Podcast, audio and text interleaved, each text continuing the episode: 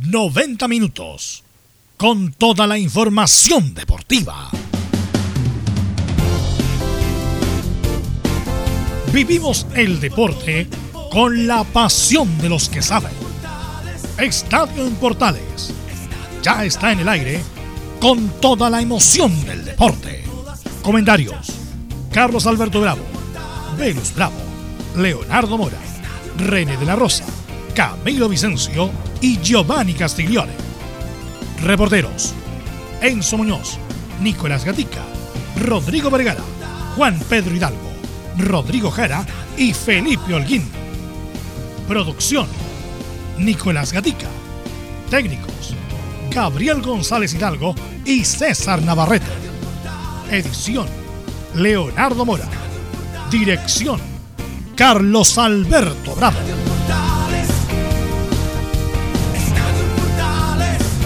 Estadio en Portales es una presentación de Ahumada Comercial y Compañía Limitada.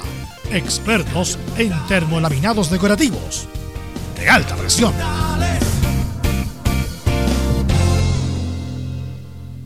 ¿Qué tal? Buenas tardes. Somos Estadio Portales en el aire con muchas noticias del deporte nacional e internacional. Vuelven las copas sudamericanas. Tendremos un completo informe de lo que tendrá que hacer Universidad Católica. Hablaremos de la U, como es habitual, de Colo Colo y de todo el fútbol chileno.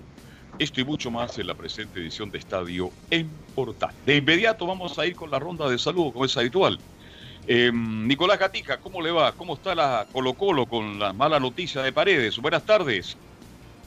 Buenas tardes, Carlos, de toda la sintonía de Estadio en Portales. Claro, la mala noticia de Esteban Paredes, que va a tener que ser operado, se va a perder prácticamente lo que queda de campeonato, que son tres meses, y también la lesión de Felipe Campos, ¿sabes? que se desgarró, así que Colo Colo suma y sigue, se va uno, después vuelve otro, Nicolás Blandi podría hacer alguna alternativa, y también, por supuesto, vamos a escuchar a Gustavo Quinteros en la previa del duelo de mañana ante Curicó. Perfecto, esto y mucho más con Nicolás Gatica, el informe de Colo Colo, y estamos ya con la U. Lorenzo Muñoz, buenas tardes. Buenas tardes, Carlos Alberto. En la Universidad de Chile vamos a seguir escuchando las palabras de la declaración de la, de la presentación, mejor dicho, de Rafael Dudamel, que entregó bastantes cosas que vamos a escuchar obviamente en el reporte de Universidad de Chile. Y Católica enfrenta a River Plate de Uruguay. Viene Juan Manuel Olivera, el palote, 39 años, que siempre marca goles, mi estimado Felipe Holguín. ¿Cómo te va? Buenas tardes. Buenas tardes, Carlos Alberto, y a todos los oyentes de Estadio en Portales. Así la Católica ya se prepara mirando de reojo a la cuadra uruguayo. Tiene que viajar el, el, día jueves a enfrentar al elenco de River Plate de Uruguay, donde también tendrá, entre otros, como bien lo decía usted, a, al conocido Olivera, Juan Manuel Olivera, el hombre que pasase por la Universidad de Chile, y también a Arezo, que es la joya que tiene el equipo uruguayo tan solo 16 años. Esto y mucho más con el informe de Católica. Don Laurencio Valderrama, buenas tardes.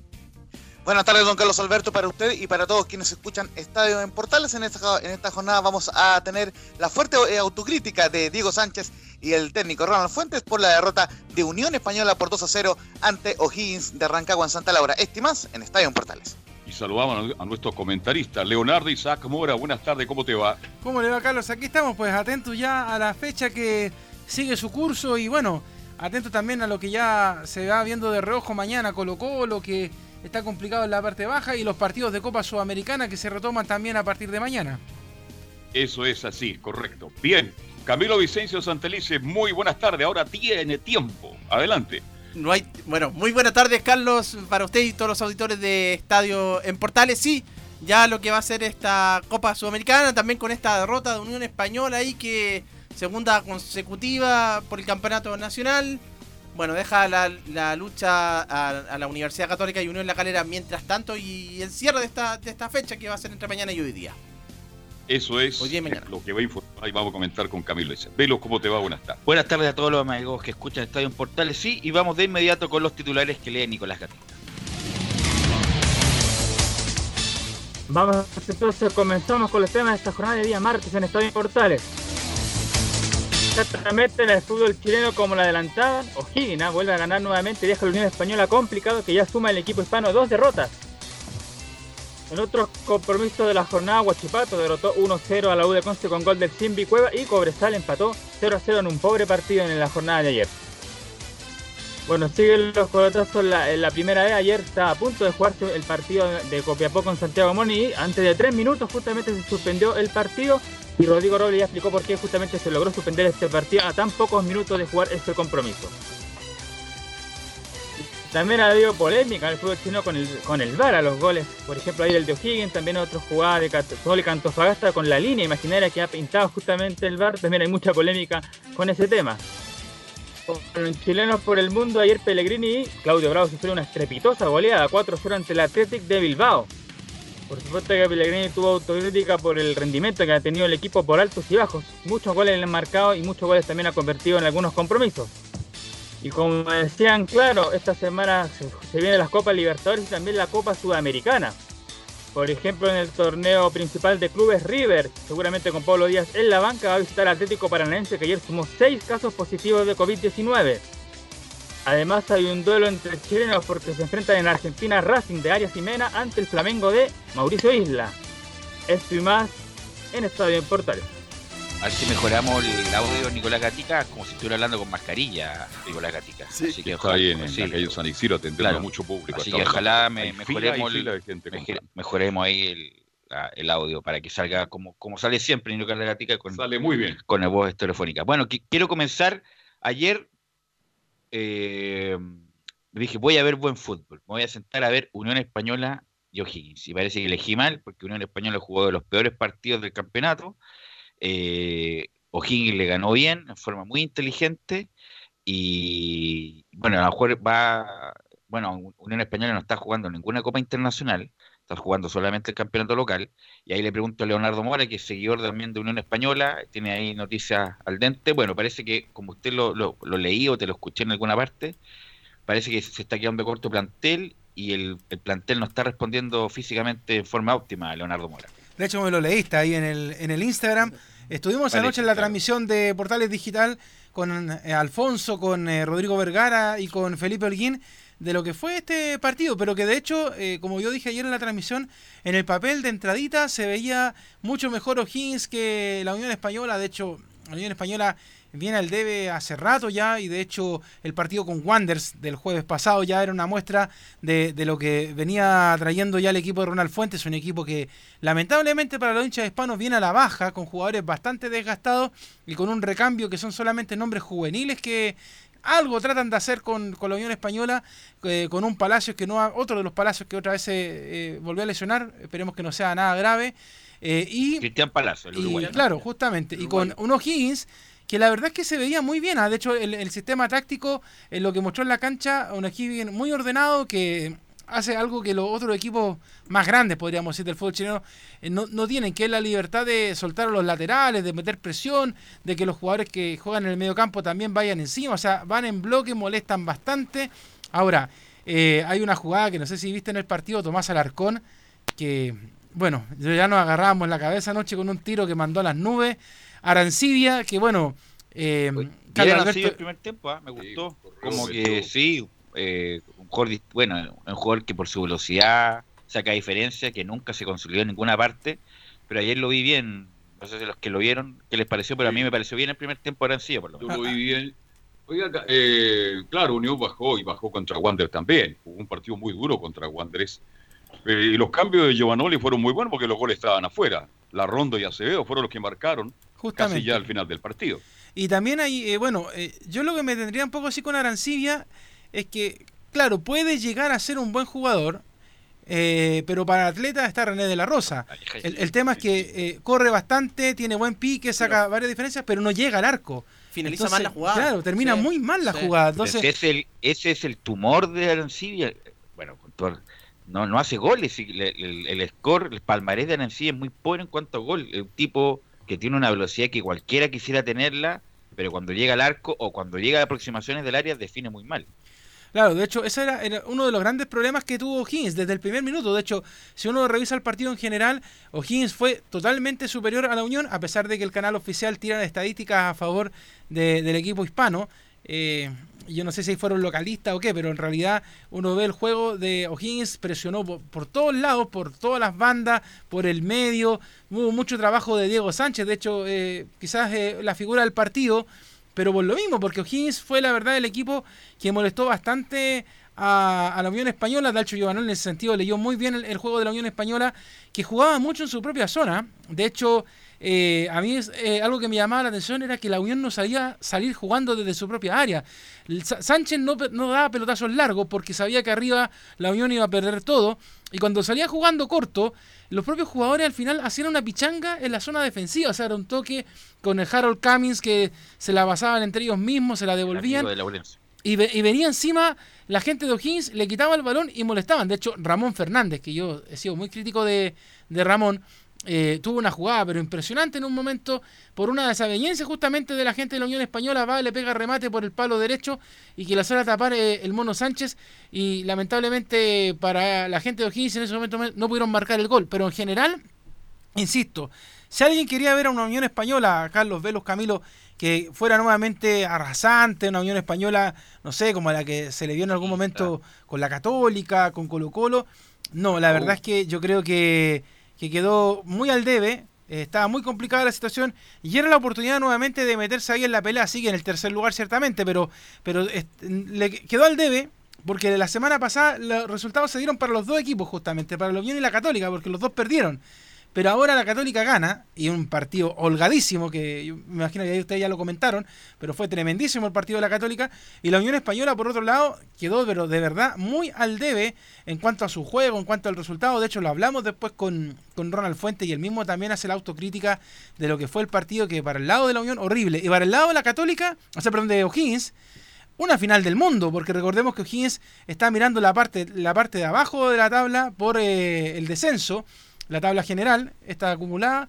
Entonces, cuando terminó el partido, la verdad es que todos se abrazaban, besos y abrazos, como si hubieran ganado la Copa del Mundo. Y sí, al menos eh, en cuanto a las estadísticas, Dalcho Giovanoli llegó a O'Higgins y le ha puesto una nueva impronta, un equipo que se estaba cayendo a pedazos con el patograf. Él lo arregla tranquilamente y además agregó un dato particular que me gustó mucho haberlo escuchado ayer y que a, veces uno lo, lo critica porque no existen los equipos, que es el trabajo psicológico. Él nombró el trabajo que se está haciendo con Rodrigo Caguas, que es un tremendo hombre en la parte de la psicología deportiva, y él dice que junto con el trabajo físico también estaba eso. Y se nota mucho en el trabajo de O'Higgins eso, que O'Higgins no perdió la calma, manejó el partido, a lo mejor no llegaba, era errático, pero en ese sentido, al final, en el resultado, le llegó, llegó muy bien, como ustedes decían, llegaron desde afuera, llegó Álvaro Acevedo para marcar el segundo gol. Y otra cosa, para cerrar este comentario, tiene que ver un poco con lo que está pasando con Ronald Fuentes y sus declaraciones que fueron hace algunos días muy duras con respecto al VAR. Y dicen algunos que las dos jugadas de ayer, los dos goles, eran para revisarlos con VAR, para mí totalmente eh, legítimos los goles, pero algunos dicen que eh, la NFB y el VAR le están pasando la cuenta a Ronald Fuentes por sus declaraciones de hace algunos días. Pero fue grosero el, el cobro, estaba totalmente habilitado. Es la jugada así de Unión, ¿no? Sí. sí. la foto que vi, sí. No, totalmente habilitado.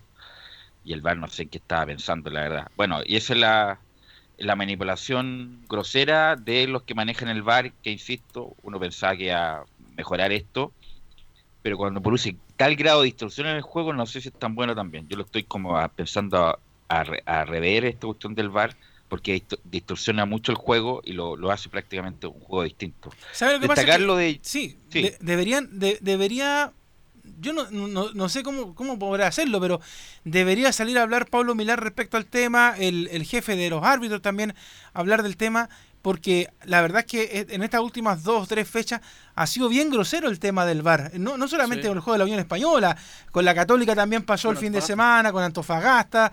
La verdad es que eh, ha sido una seguidilla de errores y errores groseros, jugadas muy groseras que uno dice, oye, eh, aquí debería actuar el árbitro de buena primera y, no hace absolutamente nada. En otras que el árbitro ni siquiera se anima a acercarse a ver el VAR y cobra por la suya en otras que el VAR tiene que decirle que tiene que cobrar porque el árbitro no se da cuenta. Entonces la verdad es que eh, se supone que el VAR llegaba a Velus para poder ayudar un poco al fútbol y la verdad es que en vez de ayudar está haciendo todo más complejo.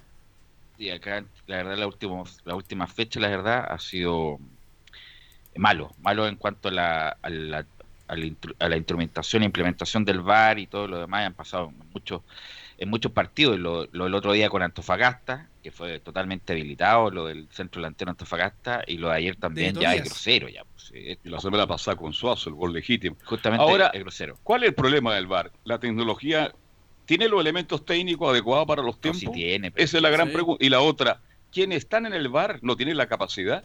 Porque ahora aparece incluso hasta Pirilla reclamando contra el bar y al final esto se da- va a destapar la joya Leonardo y van a reclamar todo contra el bar. Claro, Ahora, lo- quisiera... sí, Sí, Sí, lo, lo que pasa es que, a ver, eh, está bien que, que se reclame contra el VAR. El tema es que a mí- yo me, me quedé pensando un poco lo que comentaba el otro día René de la Rosa, de que finalmente cualquier reclamo, cualquier cosa, el árbitro puede ser hasta la salida del estadio, eh, ano- anotarlo y amonestarlo. El tema es que también uno tiene derecho a comentar de que el VAR no está funcionando bien y de hecho... A mí una cosa que me ha llamado la atención es que eh, anteriormente, cuando se inició la primera rueda y, y antes de la pandemia incluso, el CDF eh, era muy cómplice de, de lo que pasaba a nivel oficial.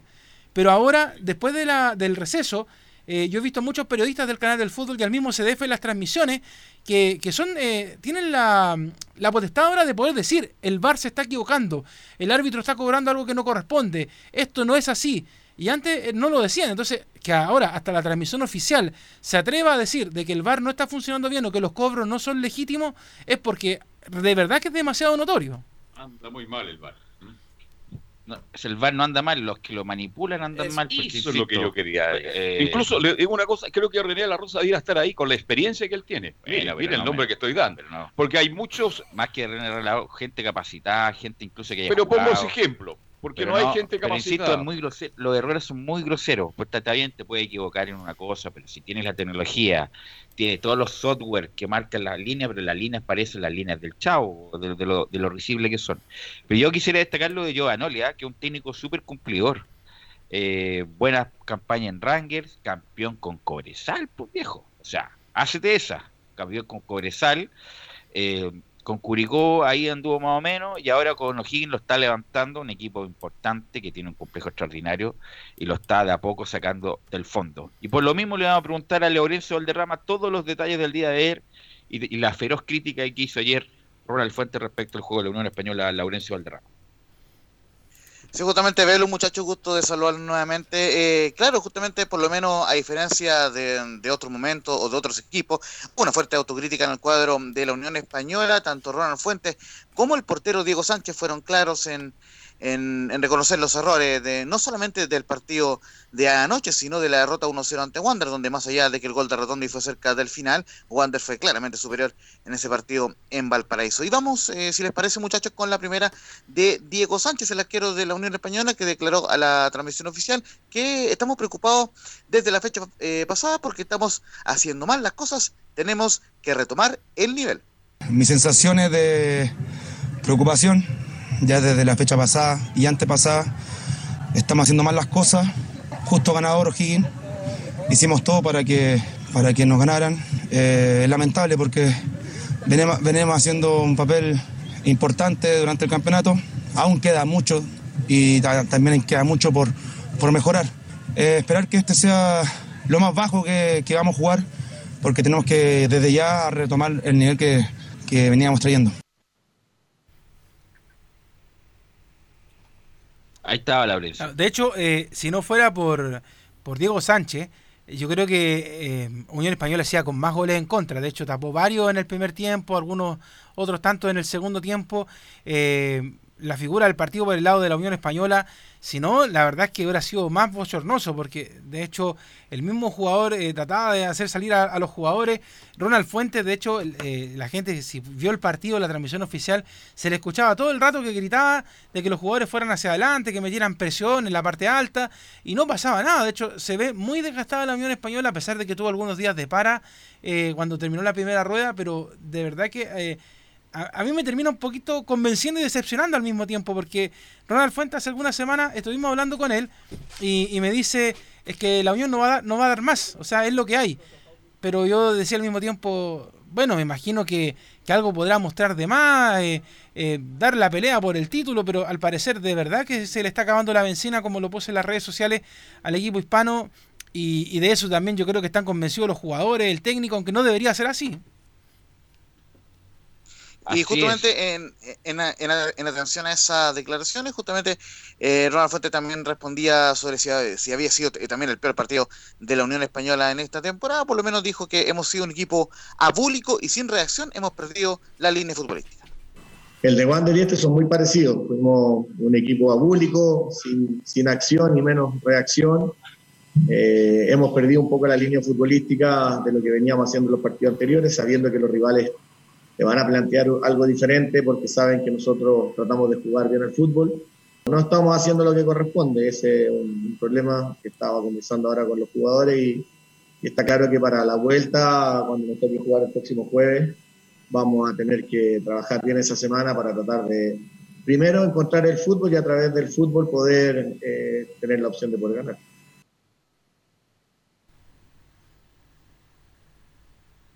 Laurencio. Eh, Laurencio. Sí. Y justamente eh, una de las consultas que le hacía eh, Leo Mora ahí en la, en la entrevista o en la conferencia post partido con Ronald Fuentes. Fue la mejor pregunta, como siempre, ¿no? sí, y, justamente también la, la pregunta, iban en línea un poco a, buscar cuáles son las razones de esta baja futbolística del cuadro de la Unión y justamente Ronald Fuentes dice que en estos últimos dos partidos fuimos superados por el rival y si seguimos eh, así perderemos más puntos.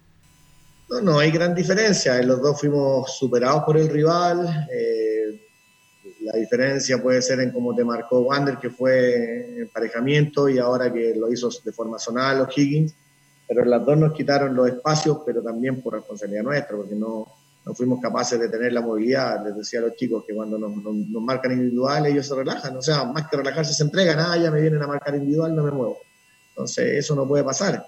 Y si seguimos así, vamos a seguir desperdiciando puntos. Ya se nos alejó Católica, se nos alejó Calera, igual quedan hartas fechas todavía. Tenemos una semana donde nos va a servir para, para meter los conceptos nuevamente de, de todas las cosas buenas que habíamos hecho antes de, esta, de estas dos derrotas eh, y tratar de retomar por lo menos algo del nivel futbolístico mostrado en, la, en las fechas anteriores. Sabemos que eso está. Claro, entonces la verdad es que yo le preguntaba esto porque la semana pasada en el partido con Wanders al menos se, se vio una, una, Unión Española más ordenada, que pudo trabajar con todas sus líneas, pero esta vez había un corte en el medio campo, como lo decía anteriormente, eh, era eh, trabajaba un poco el medio campo, más la línea defensiva obviamente porque lo hicieron trabajar mucho los de Higgins de Rancagua, y hacia arriba los hombres que quedaban en el ataque, la verdad es que no entraban mucho al área, probaban de media distancia, muy dubitativo, eh, Misael Dávila, los Contreras, eh, la verdad es que uno, perdón, los Palacios, los Palacios. Eh, y, y, quedaba muy en deuda la Unión Española. De hecho, eh, en, la, en, la, declaración que entregaba recién Ronald Fuente, a, a mí como que me, a uno le termina un poco molestando cuando él decía, bueno, los jugadores sabían que los lo iban a venir a quitar la pelota, y como sabían que nos iban a venir a quitar la pelota, nos quedamos parados.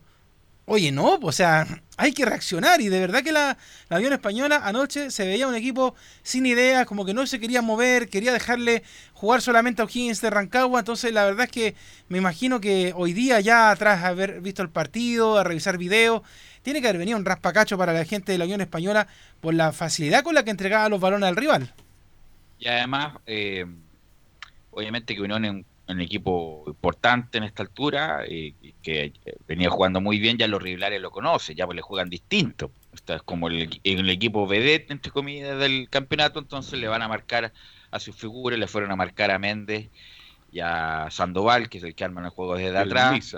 Eh, sí, Dávila, que juega más por izquierda, pero los que arman el juego son esos dos que nombré y ya los conocen, van los entrenadores van a la marca justamente de ese circuito futbolístico que hace bien la Unión y bueno, eh, los, rivales juegan como dicen y Unión lamentablemente perdió y se aleja del título. No me cabe duda que va a seguir en la pelea en la Copa Libertadores, pero era buena buena chance para darle batalla a la Católica, que de no mediar nada extraordinario, Católica se va a coronar campeón nuevamente del fútbol chileno, Laurencio Valderrama.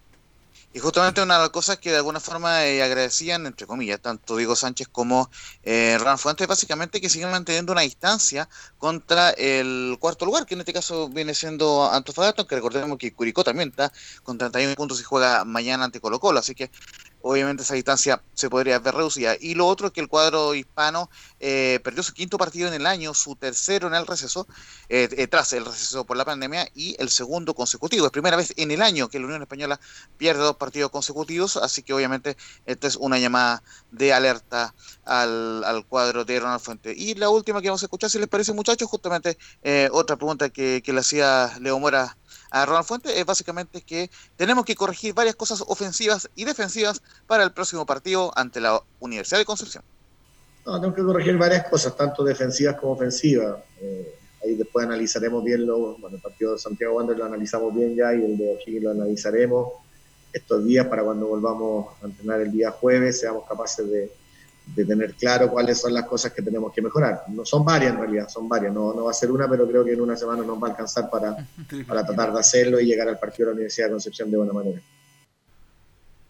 O sea, en realidad tiene que corregir todo, ¿no? No, no es como varias. De hecho, el partido de ayer, la verdad es que habría, habría que hacerlo entero de nuevo, como se dice. La verdad, partir de cero, como que no, no se jugó.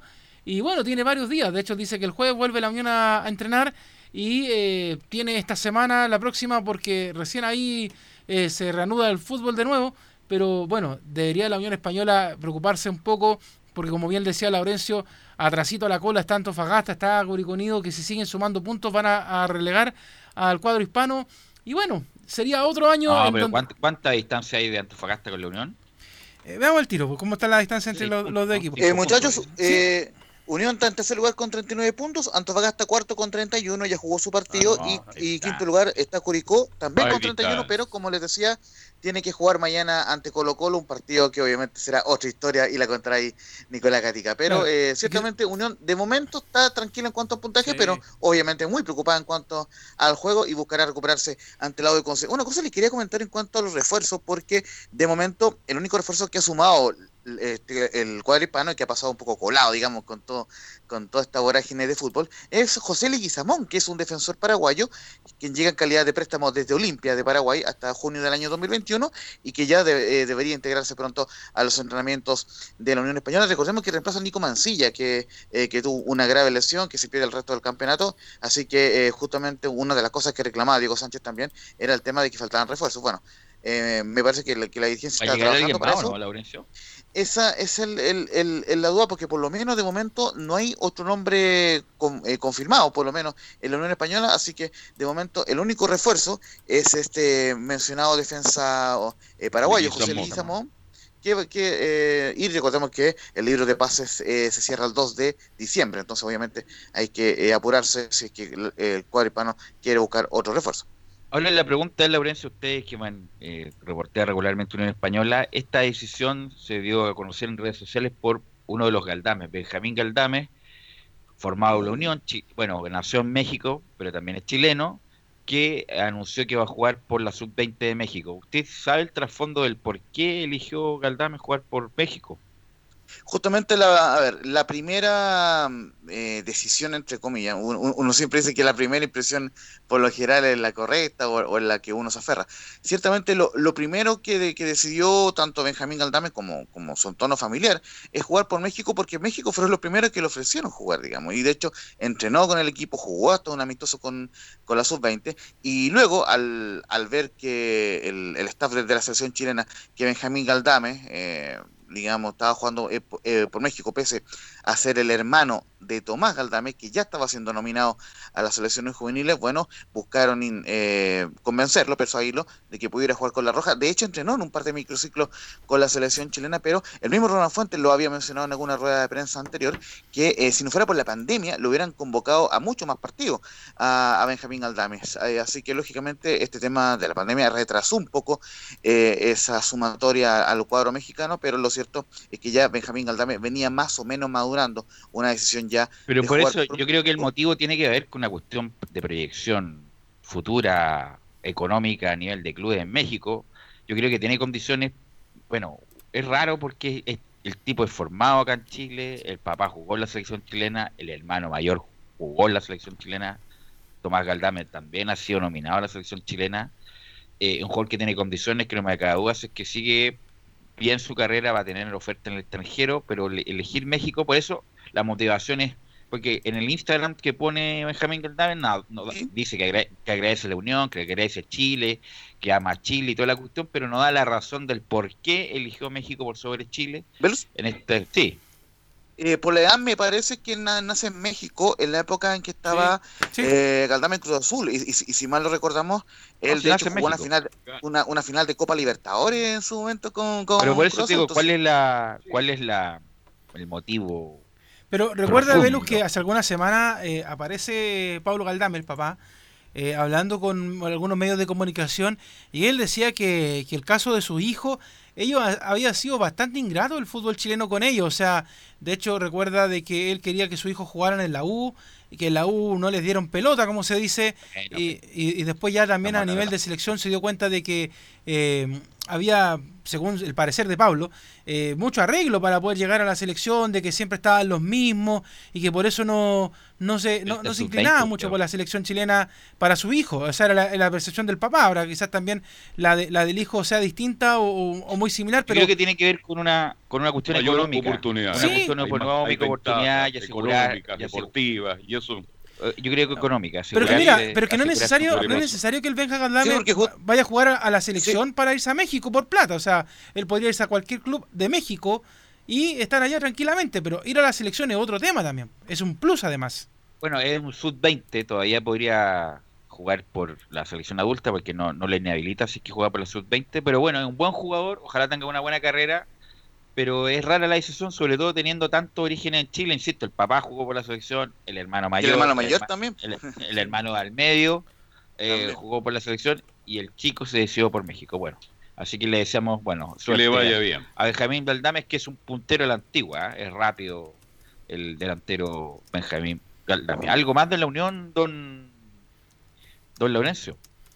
Eh, sí, eh, eh, justamente eh, marcarle eso en cuanto a la Unión Española, que bueno, sí, sigue en el tercer lugar de la tabla de posiciones. Y por supuesto, esta noche también marcarle que por Portales Digital va a ir el partido de Audax italiano con el cuadro de, Santiago Wanderers. Lamentablemente se sumó la lesión de Jorge Enrique a las bajas de José de Becky, el portero, y de Osvaldo Bozo, el lateral y capitán. Así que tres bajas confirmadas tienen el Audax italiano hoy ante Wanderers en el Estadio Bicentenario de la Florida. Será transmisión de Portales Digital desde las 21 horas. Bueno, antes de ir a la pausa, eh, Leo, ¿usted tiene información respecto de la llegada de Palermo? ¿Qué le parece la, prácticamente no está listo la llegada de Palermo? Sí, no está listo, ya está oficializado. Gracias, Laurencio, un abrazo virtual para que quede tranquilo ahí. Saludos, Laurencio. Saludos, Laurencio. Sí, pues, ¿ah? don Laurencio Valderrama. es su nombre. ¿Ah? el amigo de Harold Camis. Bueno, contarle que eh, Palermo va a vivir su segunda aventura a propósito de que estábamos hablando de la Unión Española. Eh, pasa por su segundo equipo en Chile, eh, llega al equipo de la banda Sangre, Curicó Unido. El otro goleador de, y símbolo de Boca Juniors viene a reemplazar a Nicolás Larcamón, que la verdad, Carlos Velus Camilo, fue muy extraño lo de la salida del Arcamón del cuadro curicano, más allá de que se tuvo que quedar en Argentina primero por el tema del coronavirus, pero es muy raro, es como que no sé, yo no, no sé, un técnico que se vaya en pleno desarrollo del torneo, extraña la situación. Sí, pues se fue para Argentina. las Lucas mandan. Muchos dicen que fue a, que fue que aprovechó de negociar y cuando estuvo en Argentina, después volvió acá a Chile, tuvo que cumplir esa, esa cuarentena, pero por, por el coronavirus, pero finalmente parece que ahí habría ya negociado su, su partida. al pueblo parece de México. Ah, bueno, y justamente el pueblo acaba de eliminar al Monterrey, ¿eh? acaba de eliminar al Monterrey de los de la la fase inicial de los playoffs y justamente el, equipo que va a llegar el Arcamón, pero la forma fue muy feo a medio de campeonato, de segunda rueda, la verdad. el equipo metió el equipo haciendo buena campaña. Bueno, no sé cómo habrá sido el contrato que tenía Curicó con el Arcamón, pero fue feo la salida del Arcamón. Claro, ¿no? Y de, y de hecho uno dice, eh, fue feo porque además eh, estaba muy bien posicionado Curicó Unido en el partido anterior que se jugó la semana pasada, recordemos que empató a dos con la U de Conce, eh, tiene a Curicó Unido, o sea, más bien dejó a Curicó Unido en eh, posiciones de Sudamericana, y ahora eh, Martín Palermo tiene que tomar rápidamente la mano del cuadro tortero y, seguirlo manteniendo en la misma posición. Y a veces es complicado porque no siempre los jugadores entienden a la rápida la mano del técnico. Entonces vamos a ver ahora cómo le va a ir a, a Palermo, que además, bueno, sería bueno poder conversar con él porque eh, aparte de la llegada a Curicó, eh, una cosa que a mí me gustaría preguntarle a Martín, porque hay que decirlo, dicho sea de paso, Martín fue un caballero él, porque recordemos que como buen chileno, eh, un tal Fernando ¿ah? le hizo la cama, derechamente, o sea, no hay otra palabra. Fernando, Díaz. A, Fernando Díaz. Sí, Fernando no, Díaz, que dicen que a veces era hispanito, a veces era el técnico, el, boletero, la hacía toda Nano Díaz en, Hasta cortaba el pasto. Debe ser, debe ser la figura más importante que haya llegado Curicó, como, o sea, como técnico tiene su trayectoria, pero es la figura de Palermo es una figura mundial, diría yo, Martín Palermo, el, el goleador histórico de Boca, uno de los clubes más grandes del mundo. Como técnico le ha ido regular, pero debe ser la figura que va a estar en Curicó. Yo creo que, no sé, yo no conozco mucho la historia de Curicó, la verdad, pero en cuanto a figura, en cuanto a, me, imagino van a ir canales argentinos, a ir a Curicó, a reportear, porque ahora Martín Palermo está de panelista en un programa de ESPN ahí con todo el, lote de, argentinos que comentan. Entonces debe ser la figura más importante de la historia de Curicó que esté en Curicó. Así que no es menor que Palermo llegue a Curicó. Quizás si, uno se pone a revisar un poco los nombres que han dirigido eh, Curicó Unido, Sergio Vargas, que en algún momento pasó por, por Curicó, el 2014, que, hizo harto ruido también cuando pasó por allá el Superman, que no le, fue horrible, y también le empezaron a hacer la cama justamente la, la gente de, de Curicó. Eh, Dalcio de Banoli, que lo nombrábamos recién, que pasó ahí el, el, año pasado. como técnico de, del cuadro. Luis Marcoleta, mucho la, Marcoleta, Marcoleta es como el salvador de, de, de Curicó o sea, el hombre que, que lo hace subir. como, como figura internacional, yo creo que Martín Palermo debe ser la figura más importante que haya llegado a Curicó en algún momento de su historia. Oye, porque de hecho hasta, hasta Castañeda estuvo allá, porque Cristian Castañeda estuvo también dirigiendo a estamos hablando de los últimos tiempos, del 2010 en adelante, algunos técnicos que han pasado, Raúl Toro, por ejemplo, también estuvo dirigiendo a, a Curicó Unido eh, en el último tiempo, así que la verdad esperemos que se pueda mantener Curicó en los puestos de clasificación a Copa Sudamericana. Sería interesante ver a Curicó en la Sudamericana, eso yo, creo, que es tiempo porque ya, por ejemplo, la Calera ha estado harto participando este último año en la Copa Sudamericana, eh, la sorpresa la está dando Coquimbo, que es otro de los que también está metido ahí en el equipo pirata, que la, ha luchado para poder mantenerse en la Copa Sudamericana, pero ver a un Curicó Unido, Antofagasta, de hecho, ya también tuvo participación internacional, recordemos, que celebraron con todo cuando fueron a la Copa Libertadores. Y, ver ahora a Curicó también, eso a mí me alegra, me gusta cuando los equipos... Cambia, cambia la forma de jugar, Palermo es bien, no es un técnico muy, muy arrojado, la verdad, es más bien arropado. Claro. Pero bueno, de hecho, pero, pero Curicó ha mostrado que en ese sentido es bastante dócil a, la forma de juego. Puede jugar bien arropado, puede ir al ataque. De hecho, el partido que le gana a la Católica es porque pasa de las dos maneras. O sea, de un equipo que estaba defendiendo. Estaba el Arcamón, claro. Por eso digo que la mano de, Palermo es distinta al Arcamón. El Arcamón era mucho más ofensivo. Y me indica aquí por interno Juan Pedro Hidalgo de Antofagasta, claro, que se fue de la misma manera el Arcamón de Antofagasta. Por lo tanto, es como un patrón que tiene el Arcamón de que ve una oportunidad y la toma de inmediato. Así que bueno, pues, sí. Sí, lo que tú decías. Además, que digamos una cosa, lo que ha dirigido en Chile prácticamente, aquí hizo su empezó su carrera por Belice. Si tiene una oferta de un país como ah. México, tiene que tomar. Sí, pero las formas son Sí, pero, pero Carlos, para que. Las formas hablan de cómo eres tú también. Justamente, no, y además que si se. Si, para yo llevar. Yo, si soy de afuera, un equipo de cualquier lugar, para llevarme al Arcamón, primero tiene que ganar algo el Arcamón. Bueno, pero ese ya es problema del que lo lleva, porque si ah. quiere llevarlo es problema de él.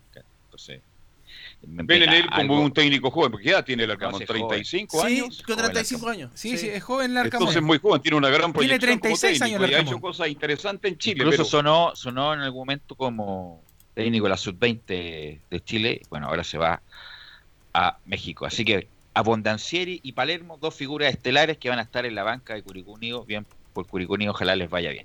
Bien por Cerda para que aprenda mucho de Abondancieri, gran sí, oiga, sí, sí, va a ser la oportunidad. bueno, pero Fabián Cerda también lo está haciendo muy bien en, la portería de, de ¿ah? Si no, pregúntenle a la gente de la Católica nomás. Sí.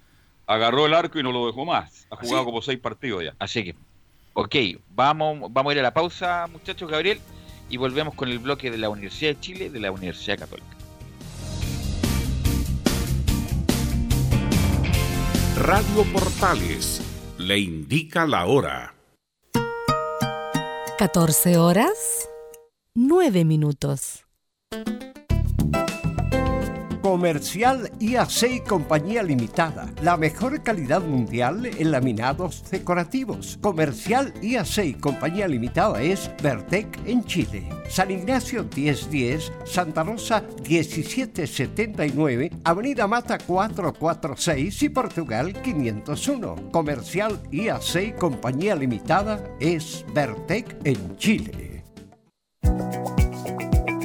¿Problemas de familia? Herencias, laboral y otros, AIG Legal Estudios de Abogados que entrega asesoría directa y personalizada para atender su situación personal. Especialistas en Derecho de Familia, Herencias y Derecho Laboral, entre otras áreas. Comuníquese con nosotros y agende una reunión sin costo al más 569 7304 6792 o visite nuestra página web www.aiglegal.cl.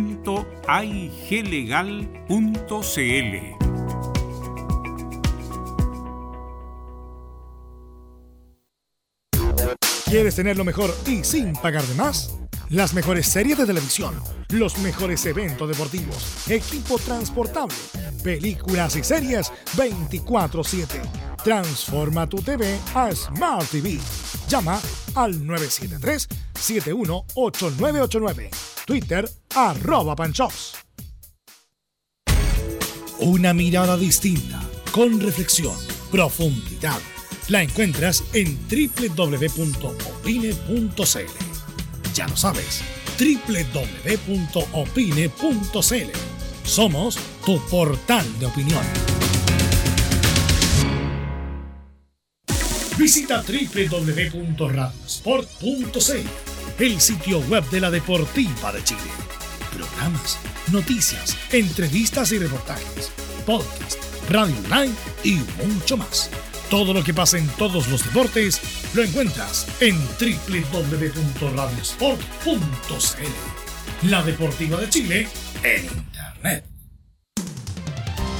Termolaminados de León, tecnología alemana de última generación. Casa Matriz, Avenida La Serena, 776 Recoleta. Foro 22 622 56 76. Termolaminados de León.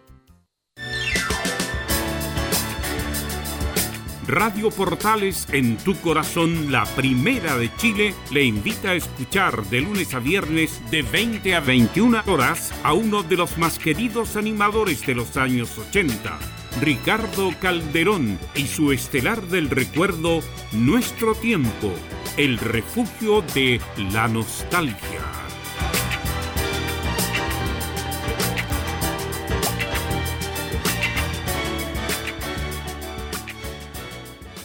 Radio Portales en tu corazón, la primera de Chile.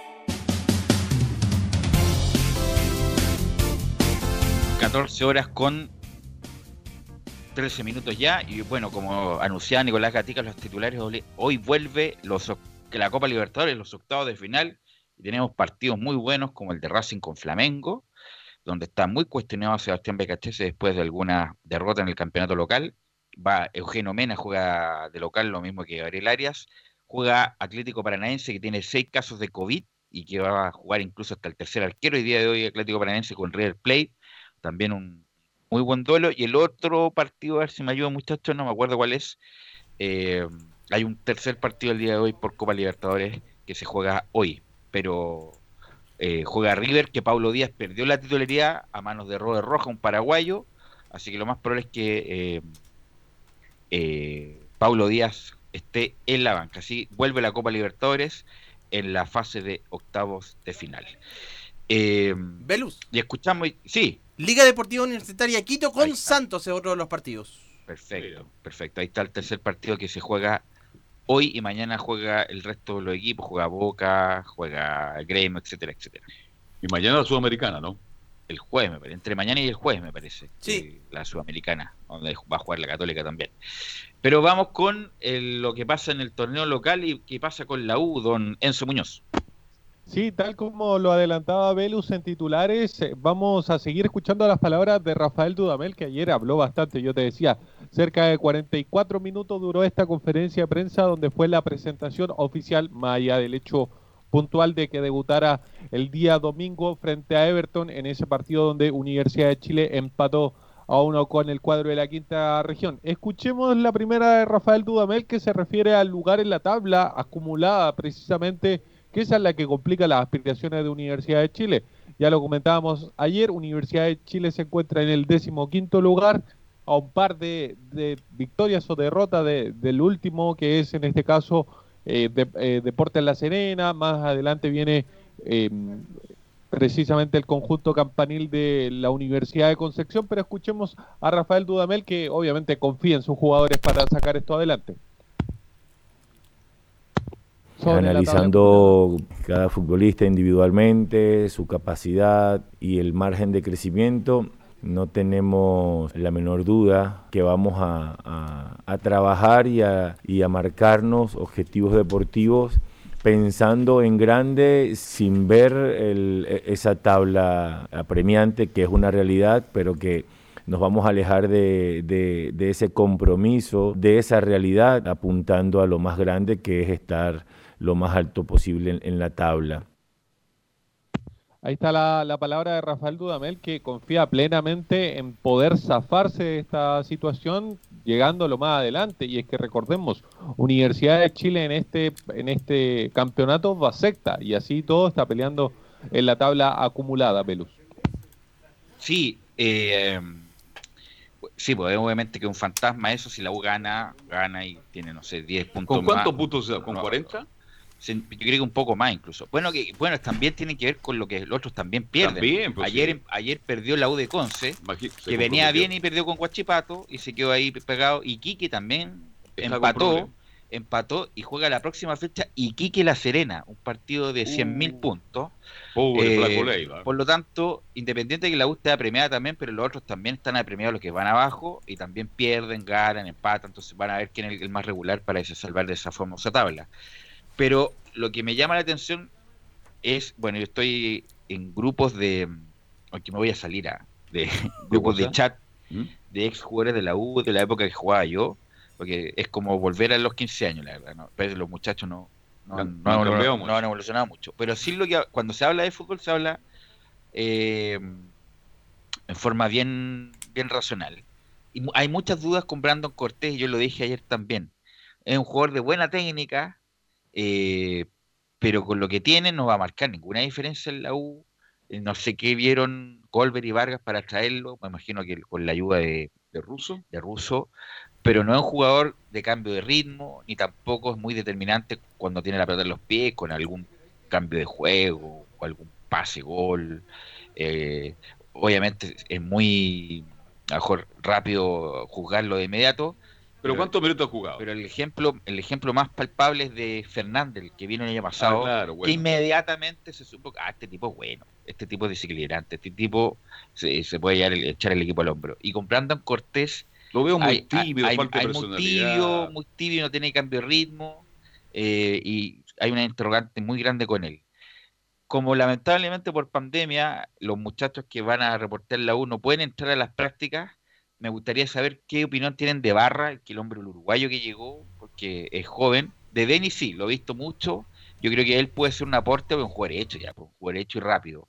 Incluso ayer Bordi habló muy bien de él porque lo tuvo, me parece que en, en Argentina, no sé dónde lo tuvo eh, Borja Le- eh, Lenis. Así que ahí va la interrogante de si estos refuerzos que llegaron, Enzo, pueden efectivamente ayudar al, al equipo en este en esta rueda que se juega.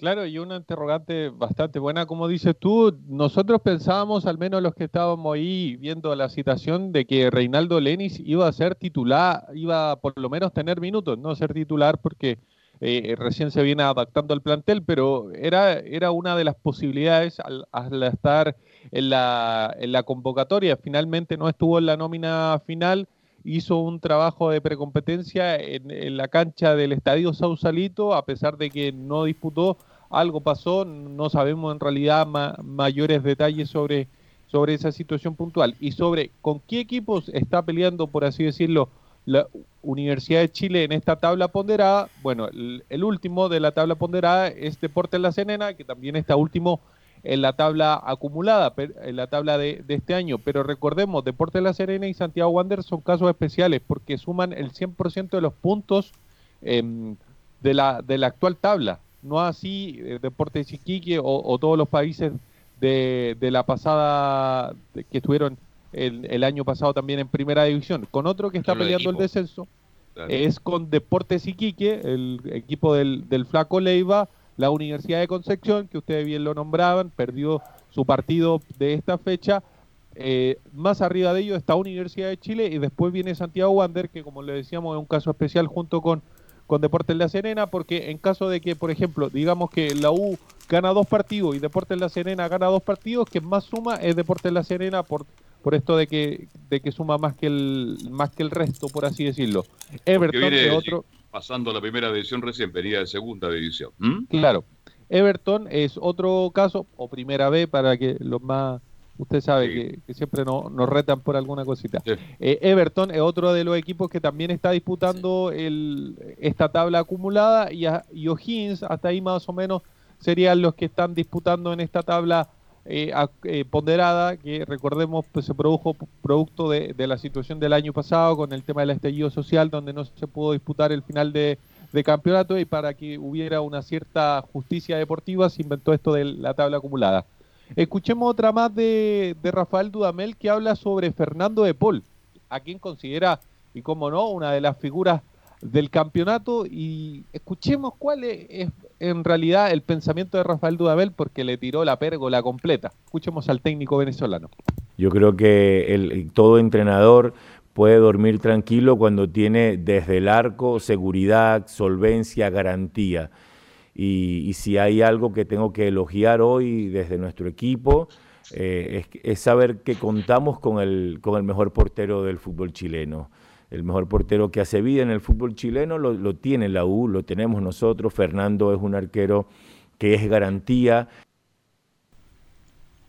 Ahí Sí, está, está, la pa- palabra está de pasando, está pasando por un buen momento. se- o bueno, ahora se sabe que es arquero titular de la U, siempre tuvo la sombra de Herrera y a lo mejor no rindió de la buena, de buena manera, como pasó con, por ejemplo con el famoso superclásico el año pasado, que jugó muy nervioso Fernando de Paul. Ahora, como se sabe titular, se ve empoderado, grita, me- Se enoja, ordena, Los arqueros que no, los arqueros que no gritan no existen. Los arqueros, una de las cosas, a pesar de que incluso sin atajar, un arquero es más importante que grite que. O sea, estoy exagerando. Por ejemplo, Chilaver no era un volador, no era un gran volador, porque además tenía un mercado, pe- pero te comía la oreja impresionante. Bueno, yo tuve la experiencia, bueno, cuando jugaba en la U, estuve ahí en la juvenil, que se iba alternando con el primer equipo un par de años.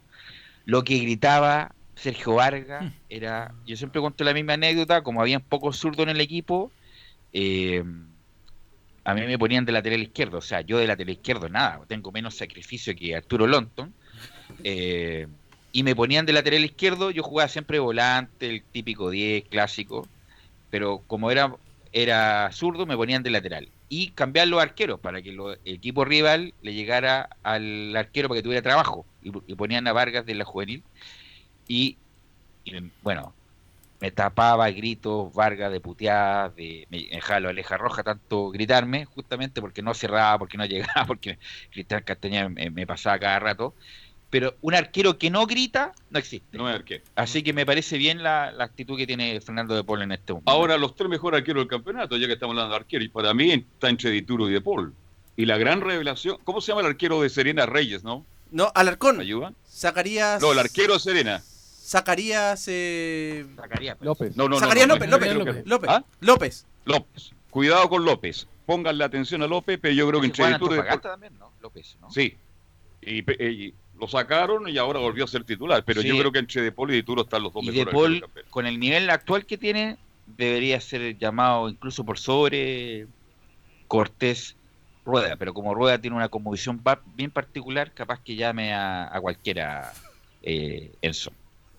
Sí, y sobre Fernando de Paul, bueno, la declaración es mucho más larga, le gusta, le gusta hablar, son cuña, o sea, son declaraciones de cerca de tres minutos las que hace Rafael Dudamel, tratamos de, de acortarle al mayor tiempo posible, pero en la, misma declaración él decía, Fernando de Paul tiene que ser un ejemplo para los demás porque obviamente estuvo mucho tiempo sin jugar, siendo un segundo arquero, que claro, detrás de la sombra de, de Johnny Herrera, que un tipo que no se lesiona casi nada, no podía jugar bastante, así que tenía que ser un ejemplo de, de saber aprovechar las oportunidades, eh, también ah, decía Rafael Dudamel. Y la última que vamos a escuchar sobre el técnico venezolano tiene que ver con cómo le gustaría ser recordado a él, eh, qué huella le gustaría dejar en Universidad de Chile. quiero que el día de mañana, cuando mi ciclo dentro de la U eh, culmine, que esperemos que, que pasen muchos meses, muchos años para que eso sea así, que seamos recordados como un cuerpo técnico que ha trabajado con total entereza, con total entrega, con total compromiso, con mucho profesionalismo y que por supuesto esos sean nuestros principales valores para construir un equipo ganador. Ahí bueno, el punto es que sea recordado primero. Porque hay técnico, varios técnicos en la U que no son ni recordados, la verdad. Así que si es recordado es que, bueno, algo bueno o algo malo dejó. Pero bueno, el, el, la U esperan que dejen algo bueno con el signo de interrogante respecto a su posibilidades en la, en la U, eso. Sí, y la, la, última al cierre tiene que ver con Pablo Aranguis, porque yo les contaba la semana pasada que ya se le veía, por lo menos a él, subiendo videos en sus redes sociales, de, de trotar, de, de, pegarle a la pelota, y algunos, los más optimistas, dicen que ya podría estar para final de diciembre. Incluso hay quienes le, le ponen ficha y dicen que en tres semanas más va a estar el jugador listo para disputar eh, la recta final del campeonato. Recordar que el campeonato lo más probable es que termine a fines de enero, así que lo más probable es que Pablo Aranguis alcance a llegar el último mes, que recordemos para a los que les gustan los clásicos, el próximo partido de Universidad de Chile el clásico con Católica, pero en enero está el clásico con Colo Colo, así que para ese partido ya podría estar plenamente Pablo Aranguis. Ahora, y además se bueno, se rumoreaba por redes sociales y por portales también eh, serios de información que la U va a ejercer la opción de compra de Pablo Arangui. Sí, se, está, se están acercando, precisamente recordemos que, que una negociación que, que por ahí la Universidad de Chile tiene tres opciones y de las tres ya se agotaron dos.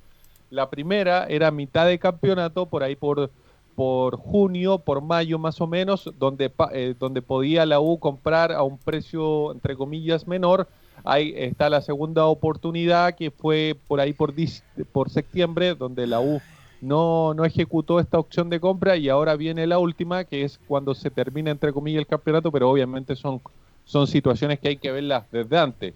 Y ya la U estaría viendo la fórmula de buscar el, el hecho puntual de comprar el, al menos la mitad del pase de, de Pablo Aranguis, que cuesta alrededor de 700 mil dólares, 800 mil dólares es lo que cuesta más o menos la mitad del pase de Pablo Arangui. Recordar que, Universidad de Chile no gastó tanta plata en este mercado de, fichajes, así que debería tener algo de la venta de, Luis Rojas al fútbol italiano. Sí, acá, según los portales estos, eh, y claro, es sería incluso más la acción de compra, sería alrededor de eh, un millón y medio, la mitad del pase. Así que bueno, pero es una buena inversión bueno, Arangui hasta antes del parate, espectacular. después, después no, sé, no, ¿ah? sé, qué le pasó. No sé qué, qué le pasó a Arangui. Mal el parate. Que anduvo muy mal, eh, incluso ante la lesión. Pero bueno, son es un jugador de, de condición. Oiga, Enzo, vuelve Espinosa ya al próximo partido, obvio, ¿no? Sí, Sí, la, la, suspensión de Gonzalo Espinosa era por un partido por acumulación de amarillas que yo les contaba, cumplió en el partido con, con Wander su quinta amarilla, Recordar que actualmente, según la regla del campeonato, una vez que el jugador alcance las amarillas, las amarillas, la suspensión eh, por la quinta amarilla no es para el partido siguiente, sino para el subsiguiente. Por eso estuvo en ese bullado encuentro con, con Unión La Calera, pero ya va a estar para el partido contra Universidad Católica. Eh, lo más probable es que también esté Sebastián Galani, o al menos dentro de la citación, y lo más probable es que veamos un par de minutos de Reinaldo Lenis, eh, ya siendo eh, jugador de la Universidad de Chile. ¿Y en la relación con Cornejo, la U cuál es? También está préstamo, opción de compra. Yo, usted lo deja, yo no lo dejo. ¿ah? No, yo tampoco Le agradezco la defensa y. Sí, muy, muy, muy, no, no, marca. Muy, buen muchacho. muy bien. Muy buen muchacho, Cornejo, buen peinado. Eh, pero hay, hay, de ese jugador tipo de jugador hay mucho en Chile y si es que la U quiere comprar a alguien tiene que marcar alguna diferencia y lamentablemente Cornejo es un hombre que no se que no tiene y no, la presencia no tiene que ver con la estatura sino tiene, tiene que ver con la personalidad. Hay jugadores chicos que marcan presencia. Bueno, voy a decir el más grande el más grande el chico que marcó presencia Maradona tenía presencia. Pero Cornejo no es no te marca presencia ni en el quite ni en la recuperación ni cuando tiene la pelota. Es un jugador muy táctico, que hace mucho recorrido, es muy eh, táctico, es un tipo generoso en la entrega, Pero- pero, pero, ahí queda. No ahí queda. variantes. Así que es un buen muchacho, un buen jugador, pero si yo fuera director deportivo, que menos mal que no lo soy, no lo dejaría a Cornejo. ¿Y el caso Casanova? Casanova sí. Casanova andado bien, ¿ah? andado bien Casanova. Muy bien. Sí, un jugador- hay que recordar que Casanova era una de las joyas de O'Higgins. Sí. Era un jugador de mucha proyección. No sé qué le pasó al Inter tanto. Incluso Roberto Hernández, me acuerdo haberlo escuchado, que era como el, el próximo central del fútbol chileno. Algo le pasó en el camino. Bueno, ahora con los 28, 29 años está, Está más maduro. jugando en un equipo Está grande. jugando bien el lado. Enzo Muñoz. ¿Algo más, Enzo? Sí. Sí, perdona, que yo lo estaba escuchando atentamente, pero no me había querido meter porque No, me dan permiso para comerme un limón, ¿no es cierto? ¿Ah? Sí, Claro. ¿Me dan permiso? Bueno, espero entonces que el señor Dudamel, amigo de Fernando Felice y compañía, que bueno que llegó a la U, ya. Pero ahora lo importante, que tenga el carácter para poder sacar a los jugadores que no rinden en la Universidad de Chile. Por ejemplo, basta de darle más oportunidad a Ángelo Enrique porque al Ángelo Enrique ya la verdad no funcionó. Si va a seguir probando con Nico Guerra, bueno, como se dice en la jerga, que lo putea un poquito porque la verdad es que no está haciendo nada. Y con Bocellur, que la verdad es que parece que rinde más en la selección que en la U, también un llamado de atención. O en su efecto, en lo táctico, que es lo que corresponde, quizás a lo mejor hacer un cambio de esquema, Velus. Pasar a Bocellur con Matías Rodríguez nuevamente de mitad de cancha hacia arriba y eh, poner otros jugadores en esa zona. De hecho, está el jugador Morales, que de- mismo Bocellur, de hecho, dijo que podía hacer su reemplazo para que juegue como lateral izquierdo.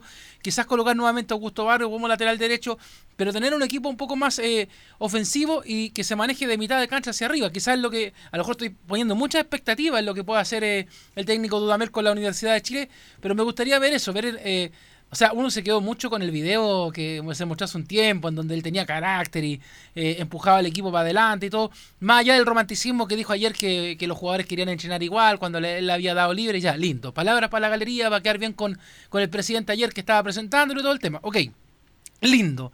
Pero lo que la gente de la U necesita ahora es eh, ver inmediatamente un cambio de concepto táctico en la cancha y ver que los rendimientos físicos si no están dando hacer cambios inmediatamente. ¿Y por qué te digo todo esto?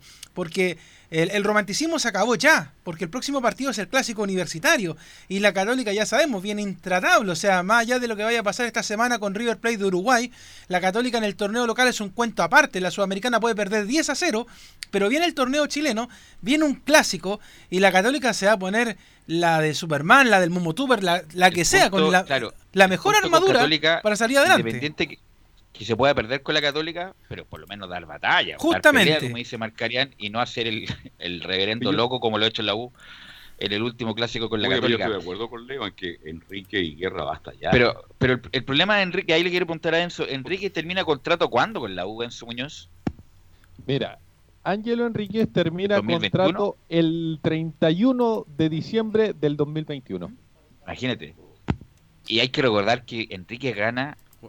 Cuarenta y tantos millones de Sí. pesos mensuales, feo hablar de plata, pero debe ser de la inversión de la U menos rentable, lejos del último tiempo. Es un jugador, ya hemos hablado tanto de este tema, lleno de condiciones, pasó todo demás. Algo le pasó, se bloqueó, no sé. ¿Por qué está Parece bloqueado? Le que tiene fe todavía al doctor, Dudamel, pero... al doctor Rodrigo Paz para que lo atienda, no tengo idea qué hay que hacer con Enríquez, pero es increíble cómo un jugador de, de tantas condiciones esté bloqueado, la verdad, bloqueado eh, futbolísticamente hablando. Bueno, Sobre- gracias Enzo. Sí, sobre él, súper cortito para, para cerrar. Rafael Dudamel dijo que no lo veía feliz a Ángelo Enríquez. Mañana, si quieren, hablamos de, de Enzo. cuándo termina la mayoría de los contratos. Enzo, ¿y usted es feliz? Yo soy feliz. Feliz, qué bueno, qué bueno saberlo, por lo menos alguien feliz en esta vida. Sí, bueno, gracias. gracias Perdón, lo que pasa es que gracias, a, Enzo. a- a mí me gusta el, a mí me gusta el limón. Sí, de- de que lo que pasa es que yo sé que, que el fútbol es romántico, los hinchas de la U pueden estar contentos con la llegada de Dudamel, pero de repente hay que ponerse del lado del lado oscuro, como dice Star No, Wars, y que la fuerza nos acompañe. En la generalidad, del- en la generalidad de hinchas azules, Leo, yo creo veo más escepticismo con Dudamel que estar feliz. Yo, hay muchas dudas. respecto Hay dudas al respecto. Así sí. que, oja- bueno, ojalá Ojalá le, las que disipe. le vaya muy, pero muy la bien. disipe, pero hay muchas dudas con Dudamel en general en el hincha de la U. Bueno, muchachos, vamos a ir a la pausa y volvemos con Felipe Holguín, la Católica, y todo el problema que tiene Colo Colo con la lesión de Esteban Paredes. Radio Portales le indica la hora.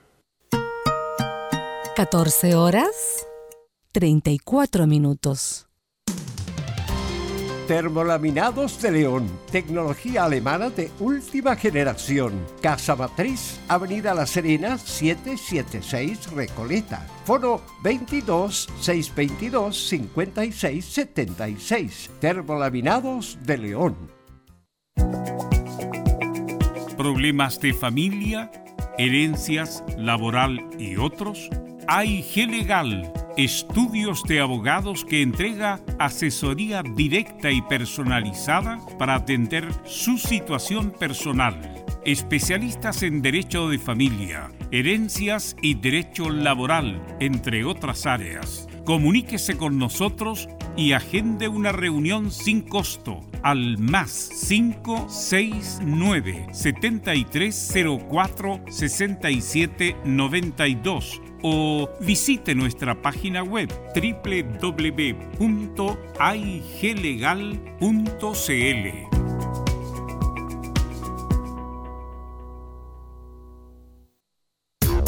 ¿Quieres tener lo mejor y sin pagar de más? Las mejores series de televisión, los mejores eventos deportivos, equipo transportable, películas y series 24/7. Transforma tu TV a Smart TV. Llama al 973-718989. Twitter arroba panchops. Comercial IAC Compañía Limitada. La mejor calidad mundial en laminados decorativos. Comercial IAC Compañía Limitada es Vertec en Chile. San Ignacio 1010, Santa Rosa 1779, Avenida Mata 446 y Portugal 501. Comercial IAC Compañía Limitada es Vertec en Chile. No se pierda todos los días a medianoche, lunes a domingo en Radio Portales, el tren del recuerdo. Conduce Salvador Fernández. Solo canciones inolvidables de su época. Contáctese con Salvador Fernández al foro 22 319 7959. Le esperamos esta medianoche con el tren del recuerdo en Estación Portal. Radio Portales en tu corazón. La primera de Chile.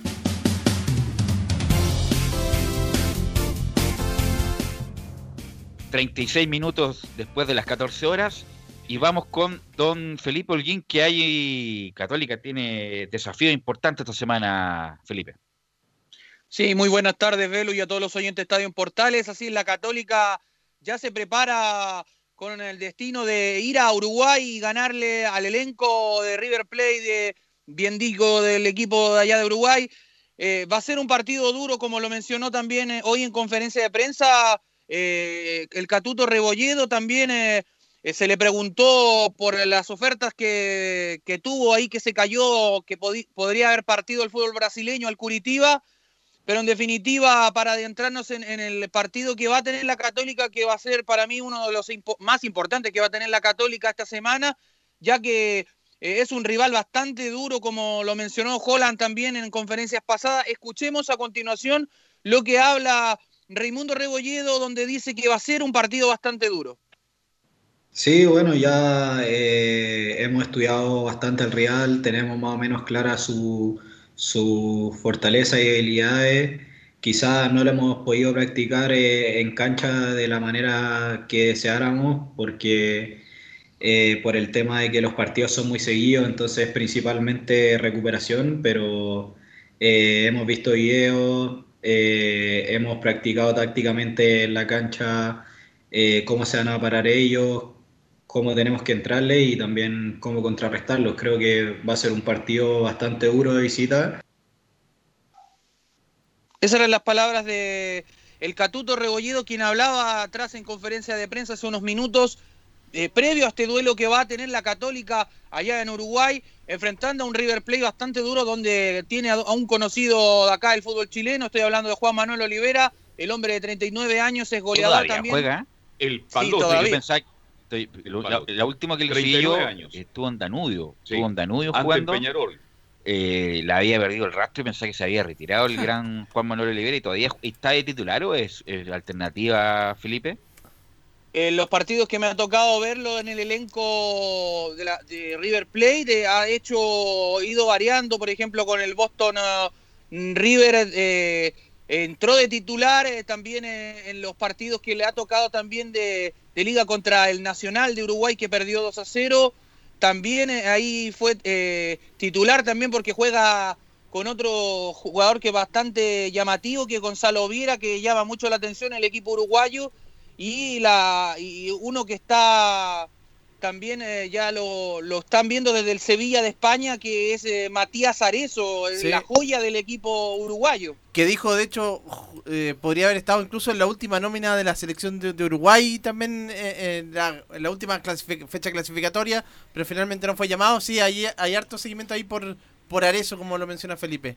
Y Camilo está Juan Ramón Carrasco ahí de técnico, ¿no? No, es... eh, Ah, no, no es está Juan Ramón. Fosati, Fosati estaba de entrenador. Fossati. Ah, ya. Sí, Porque Jorge Juan Ramón Fossati. Carrasco es, es un entrenador súper desequilibrado. Va con nueve arriba y con dos defensores. Y por eso nunca prácticamente ah, ganó un campeonato uruguayo alguna vez, pero eh, es, un, ju- es un técnico muy desequilibrado. A contrario Sensu de Fossati, que es un técnico más defensivo y con mucha experiencia, Felipe. De hecho, por eso decía... Sí. De hecho, por eso decía, perdón, Felipe, eh, Holland, que es un equipo que contragolpea bastante, que hay que tener cuidado bast- eh, en, ese estilo de juego. Y también por la parte aérea, claro, tiene a, Juan Manuel Olivera, así que lo deben aprovechar bastante bien. Sí, de hecho, como lo mencionabas tú, Velus, eh, Jorge Fossati eh, eh, es un ex arquero que tuvo el seleccionado uruguayo. eh, también eh, jugó en otros equipos como en, en el, en el Curitiba mismo de Brasil. Y también eh, para entrarnos como otros detalles más de este partido tan sabroso que va a tener eh, la Católica el día jueves, porque viajará el día de el día 25 la Católica donde tomará el vuelo desde primero entrenan por la mañana eso de las 10 de la mañana y posteriormente a eso ya a, la- a las 12.40 por ahí sal- salen desde San Carlos rumbo al aeropuerto Arturo Merino Benítez ya con el vuelo a disposición a eso de las 14.30 horas eh, estaría ya viajando rumbo a Uruguay 14, 30, 15, a las 8 y media, 5 de la tarde, está llegando justamente a Universidad Católica. Ahora, eh, el fútbol uruguayo, mm, sabemos que hay dos o tres equipos que son conocidos. Este es un equipo de media- mediadía de tabla. ¿Cómo será el escenario, cómo será el estadio donde va a jugar este partido el River Plate de Uruguay?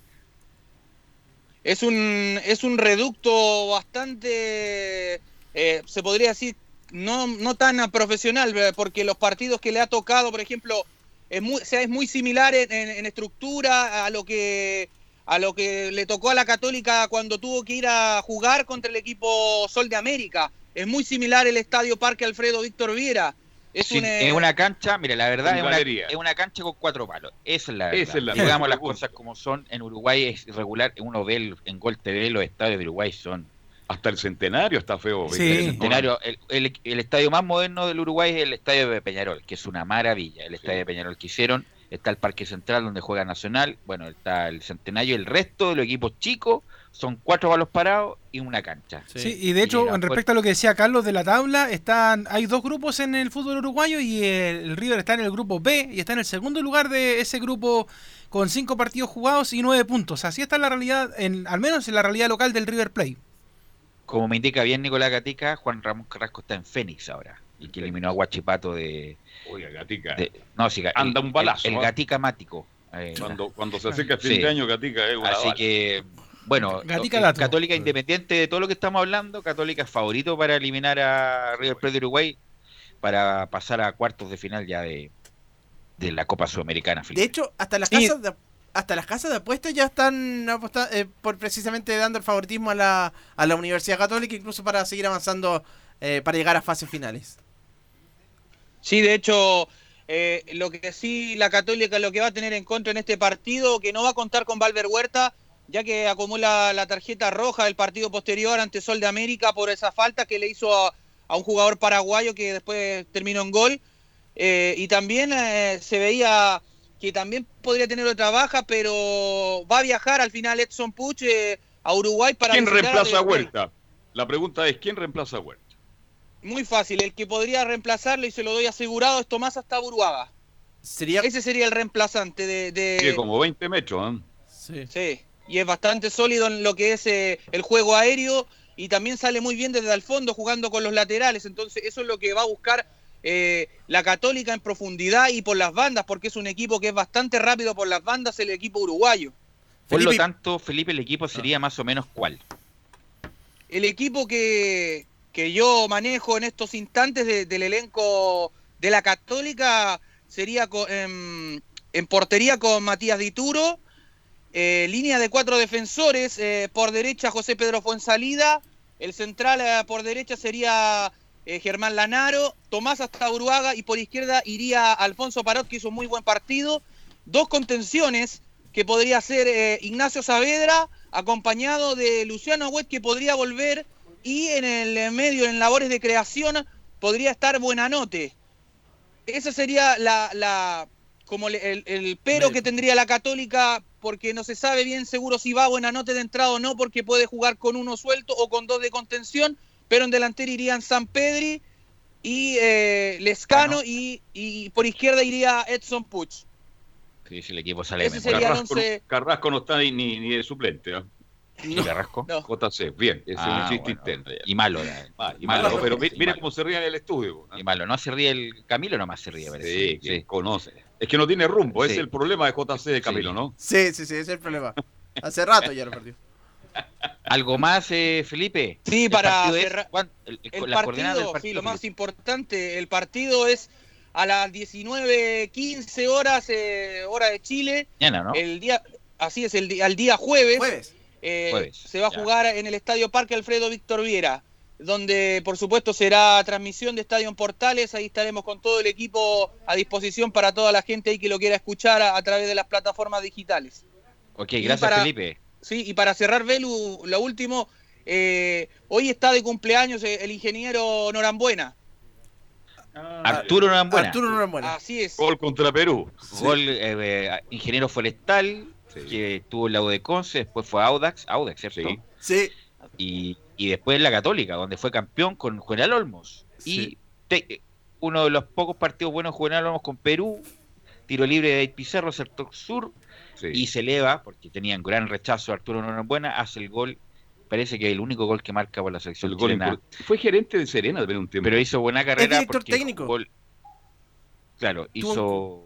También empezó tarde en el, el profesionalismo y hizo una carrera correcta. Respetado. Arturo Norambuena. Así que un 2002 saludo- campeón con la Católica de Luz. ah, Gracias. Saludos para don Arturo Norambuena. Ha sido director técnico, Ah. estuvo en Cobresal, no le fue, le fue mal, y después en Barnechea también le fue mal a- eh, como director técnico. Bueno, buena, pero buena gente. Sí, sí, sí. Buenas Buen- tardes, muchachos. No, gracias, gracias Felipe. Bueno, No, Felipe. hizo una buena carrera porque, insisto, eh, empezó, mu- empezó empezó muy tarde en el profesionalismo. Antes de ir con Nicolás Gatica, le quiero preguntar al panel. Después de la lesión importante que te da Esteban Paredes, obviamente que estas lesiones son intransferibles. Y empiezo por Camilo, Leo, Carlos Alberto. ¿Qué debería hacer Paredes? ¿Volver y retirarse jugando o retirarse en el momento? Empiezo por ti, Camilo.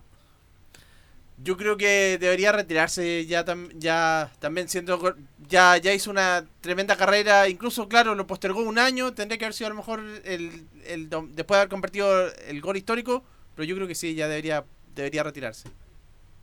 Leo. ¿Está Leonardo ahí o no? No, salió ya ya Sí, viene Está Fue comiendo- llamar a Paredes, fue llamar a Paredes. Está comiendo limón, parece. ¿ah? Bien, lo de Esteban Paredes, bueno, Esteban debe haberse retirado ya hace mucho tiempo. No haber jugado este año. Pero la pregunta es, ¿debe retirarse ya? Yo le daría la oportunidad de jugar el próximo partido y retirarse. No, pues se va a estar un par de meses fuera. Por eso te digo, que juegue el último partido, sé que le alcanza y buenas gra- buenas tardes, muchas Claro. gracias. Es que, eh, Y- Habría que preguntarle al Nico cuánto tiempo le dieron a Esteban eh, y si alcanza, por ejemplo. habla de porque, tres veces, porque, ¿ah? porque el Tres torneo.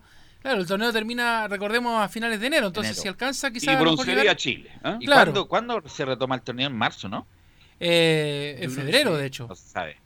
Ah, Febrero. febrero, al tiro ya. Sí, no, sí. Pero eh, para salir de dudas, vamos a ir con Nicolás Gatica toda la información de Colo Colo. Nicolás, Sí, exacta. Ahí sí. ¿Se Ahí sí. sí, sáquese la mascarilla. Exactamente, exactamente, claro. Eh, justamente la pregunta es esa. Se acerca el retiro, es la gran pregunta. Paredes deberá renovar lesionado su contrato con Blanco y Negro para seguir jugando en Colo Colo. Este termina el 31 de diciembre, dice claro. Pensando en el 2021 y la posibilidad de que desde la concesionera tengan voluntad de renovar su contrato, recordemos que claro, Paredes va a estar tres meses fuera de las canchas, se pierde prácticamente cada todo el torneo, pero hay un caso, pues Paredes y varios jugadores que vencen el 31 de diciembre, a la primera no podrían eh, jugar la última parte del torneo en enero porque claro, ellos terminan justamente en diciembre y en enero ya estarían libres, pero ahí se está negociando justamente entre todos estos jugadores, donde está incluido Pared y Blanco y Negro, la posibilidad de que se extienda por lo menos hasta enero, que va a terminar el campeonato nacional, o incluso hasta algunos días de febrero, si es que Colo Colo debe jugar el partido con el penúltimo de la otra fase para ver si se va a mantener o no en primera división, así que todo eso es lo que tiene que ver el equipo de Colo Colo, y la idea de Pared, en un principio, antes que pasara todo, es seguir por lo menos hasta junio del 2021, así que eso hay que ver qué va a pasar con eso cuando ya él se recupere en, enero del, próximo año. Pero eso era cuando tenía buenas relaciones con Moza, con Carlos Mainico, ahora esas, esas no, pero insisto, están quebradas. Se, va a perder la temporada. Entonces no creo que haya interés renovable. O sea, es que Paredes es distinto, un caso distinto. Paredes es uno de los máximos ídolos del último tiempo de Colo Colo. Entonces se pierde toda la temporada, ya con, con los Paredes no va a jugar más en lo que queda de temporada. Hay que ver si le van a renovar para que termine el, primer semestre o, o, pueda terminar jugando el primer semestre del 2021 Y de hecho, justamente vamos a ir a ya a escuchar al técnico Gustavo Quintero, que ya estuvo en conferencia de prensa en la previa del partido mañana frente a Curicó Unido. Claro, estuvo justamente Estadio en Portales ahí en directo en la conferencia del técnico Gustavo Quinteros y por supuesto se le preguntaron varios temas sobre los refuerzos, sobre el mismo Pared, sobre qué va a pasar también la situación que se encuentra el equipo en este torneo que está último por ahora en el Campeonato Nacional. Vamos a escuchar la primera de Gustavo Quinteros, la número dos que dice Perder a Opaso, Volados y Paredes duele, además Esteban es un referente. Y sí, perder a Opaso, perder a Volados, perder a Esteban para todo el torneo, la verdad que duele, duele porque, porque Esteban es un referente, todos, pero Esteban es un referente, es el goleador del equipo, eh, es muy positivo en el día a día, en el vestuario, dentro de la cancha también es importante. Así que bueno, pero bueno, vamos a tratar de, reemplazarlo, darle confianza a todos los jugadores que estén ahí en esa posición, que lo puedan reemplazar, que lo hagan de la mejor manera y bueno, eh, tratar también de recuperar a Blandi y ahora para este partido eh, lo vamos a tener en cuenta, nos va a poder dar algunos minutos si es necesario, así que ojalá que sea ya de forma definitiva y que empiece a aportar lo suyo para el equipo. Pero sí nos duele mucho, nos duele mucho haber perdido a Esteban y a, los demás que hemos perdido durante toda la temporada.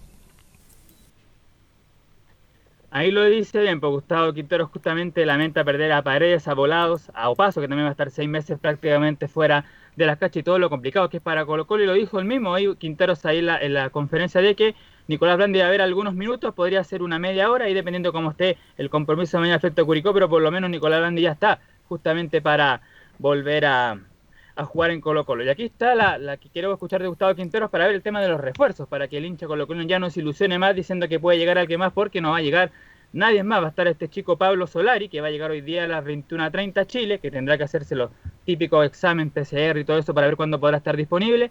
Y Ignacio Jara, que el mismo eh, Quintero dice que todavía no está completamente arreglado, pero aquí escuchemos para que el hincha de Colo Colo sepa que con lo que hay, nomás va a tener que pelear el equipo, tratar de no descender, dice Quinteros, los refuerzos que quisimos traer no pudieron venir. Nosotros los refuerzos que quisimos traer no pudieron venir. No pudieron venir porque tienen contrato en los clubes, son carísimos, romper un contrato, están en actividad. Y, algún otro que pudieron haber llegado, que estaban libres, arreglaron en otros países, arreglaron en otros países, no, eligieron otro lugar. Hemos incorporado a Falcón en reemplazo de Saldivia y ojalá que Jara termine de arreglar en estos días y pueda incorporarse. Se fue Maturana, no está volados. Jara es una incorporación más. Entonces, eso, nosotros tenemos eh, el mismo plantel con algunas ausencias por todos los jugadores, digamos, lesionados y operados que tenemos. Entonces, no, no hemos podido reforzarnos en este mercado. Hemos intentado, el club hizo todo el esfuerzo para traer jugadores, no se pudo. Entonces vamos a luchar de acá hasta fin de este torneo con lo que tenemos. Y será la 03 Gatica, ¿no? Sí. No, esa era la que quería justamente que, se escuchara, claro, que habla de Quinteros. diciendo que no vayan nadie más. Es claro que dice son incorporaciones y no son refuerzos. Claro. O sea, los, inmediatamente les baja el, el perfil. Es que de hecho uno, uno llega como juvenil, pues, Velus, el que es Solari en este Solari. caso. Sí, juvenil totalmente, pero el, el hombre de Cobreloa tiene su trayectoria, jugó en Cobreloa, jugó en Brasil, y le dice que una corporación, como bajando al tiro, lo humo a, a estas dos, dos jugadores de Colo Colo, y que y llama la atención que Colo Colo no haya podido traer con Espina como director deportivo refuerzos para esta etapa de Colo Colo, so- sobre todo teniendo en consideración que Colo Colo tiene muchas bajas por lesión. Eso llama la atención, muchachos. Es que dice que no hay dinero, o sea, eso es lo más importante del- de, todo lo que dijo ahí Quintero, no hay plata para, para traer refuerzo, entonces lamentablemente eh, no, no van a poder traer a jugadores, de hecho había uno que, que, iban a- que quería Quintero y que arregló en México y otro se quedó porque estaban mejor las lucas allá que, que en Colo Colo, entonces la verdad es que por ahora Colo Colo no tiene dinero para traer refuerzos de la calidad que quiere Gustavo Quintero, ese es el problema. Ahora este va a ser el, entonces el Búfalo el, el titular a- ante Curicó. Tendría que ser Así él. que bueno, ahí, ahí lo dijo justamente Gustavo Quinteros, como le decía bien al término del, del audio, con lo que tenemos nomás hay que afrontar esto, lo que queda de esta temporada 2020 y hay que ver si con eso le va a alcanzar o no al equipo de Colo Colo. Si hay algunas novedades, bueno, Falcón va a tener que sacrificarse por la lesión de, Oye, Nicolás, disculpa, de, eh, de Nicolás. Campos. ¿sí? ¿Y, y la Ruda renovó en Colo Colo, no? La Ruda que está en el estadio, en la cancha, renovó por el 2021. No, esa está, de hecho, tiene hasta la La bendición. pusieron de- ahora. La están regando todos los días, mañana y tarde. Esa, esa renovación automática, la Ruda. Claro, con, con el solcito la, la bendición de la tía Yole, además la, la, la, la Rúa dice que la mejor manera para poder salir adelante de, de este mal momento que tiene Colo Colo. Oiga, dígale a, cerrar, dígale a claro, Quintero, ¿sí? Nico, que vaya también a venderle algunas velitas a la Virgen del Carmen que tienen ahí en la zona mixta. Ah, sí, también una buena posibilidad ahí porque hay que encomendarse a todo ahora porque Sí, claro, sí. Colo Colo está bastante complicado con el tema futbolístico, sobre todo con las lesiones, porque lo ha dicho muy bien Quintero, lo ha dicho en todas las conferencias en las que he estado, el principal adversario nuestro son las lesiones. Dice que ni siquiera los, los rivales con los que enfrenta, sino que las lesiones es el principal eh, obstáculo para justamente este equipo de Colo Colo. No ha, tenido, no ha podido tener nunca a todos al 100% disponibles para formar el equipo que él quiere. Bueno, para cerrar una posible formación de, de Colo Colo para el día de mañana, que podría ser la más segura, con Brian Cortés en el arco. Como decíamos, Falcón va a tener que sacrificarse el peluque, tener que ser lateral derecho. Con esto Barroso e Insaurralde va a ser la dupla de central, le vuelve el Chaco. De la Fuente será el lateral izquierdo. En el medio Fuente, más arriba Alarcón con Suazo. Y en la ofensiva Costa Parragués. Y mucho recordando que Valencia va a estar fuera por acumulación de amarillas. Ok. Buen equipo igual. ¿ah? Eh, claro, me pregunta Gabriel González respecto de Valdivia, pero hay que recordar que Valdivia tiene una demanda en contra de Colo Colo, una demanda eh, en curso, por lo tanto, y además no creo que tengan interés. Además, fue claro también Quinteros que fue un gran jugador, el uno de los mejores de Colo Colo, pero ya fue ya. Así que yo creo que 1% de posibilidades de que Valdivia pueda Y retornar. Valdivia está a disposición. ¿no? está en Santiago. Está esperando que lo llamen de Colo Colo. Pero Valdivia impos- imposible, Valdivia. Tiene Sí. una demanda y el técnico no lo quiere. O sea, ninguna posibilidad. ¿Algo, algo más, Nicolás Gatica, para cerrar? No, eso no más porque mañana el partido, recordar lo que es a las 18 horas frente a Curicó Unido con Palermo, que bueno, estaría siendo presentado en el equipo de la séptima región el día viernes, allá en la séptima región Martín Palermo. Ok, gracias, Ah, Nicolás ¿no debuta Martín mañana? No, no creo. Mañana. Oiga, Martín buen argentino le dijo, andá. Sí, sí, yo voy encantado, Pero pero no Palermo, Palermo no es de ese estilo argentino, es más, mucho más tranquilo. Claro. Sí, pues, Pero igual, pero igual si, alcanzó a hacer algo no bueno, que vaya. pues. ¿Ah? Si alcanzó a hacer algo, que vaya nomás. Sí. Al ¿Algo más, muchachos? Sí, recordar que a las 21 a 30 horas hoy juega el Audax con Wander. Será transmisión de Estadio Portales con el relato del mágico del gol Felipe Holguín. Oiga, no me lo pierdo. no Ok. me lo pierdo. Gracias, muchachos. Gracias, Gabriel. Y nosotros nos encontramos mañana en otra edición de Estadio Portales. Fueron 90 minutos con toda la información deportiva. Vivimos el deporte con la pasión de los que saben. Estadio en Portales fue una presentación de Ahumada Comercial y Compañía Limitada. Expertos en termolaminados decorativos de alta presión.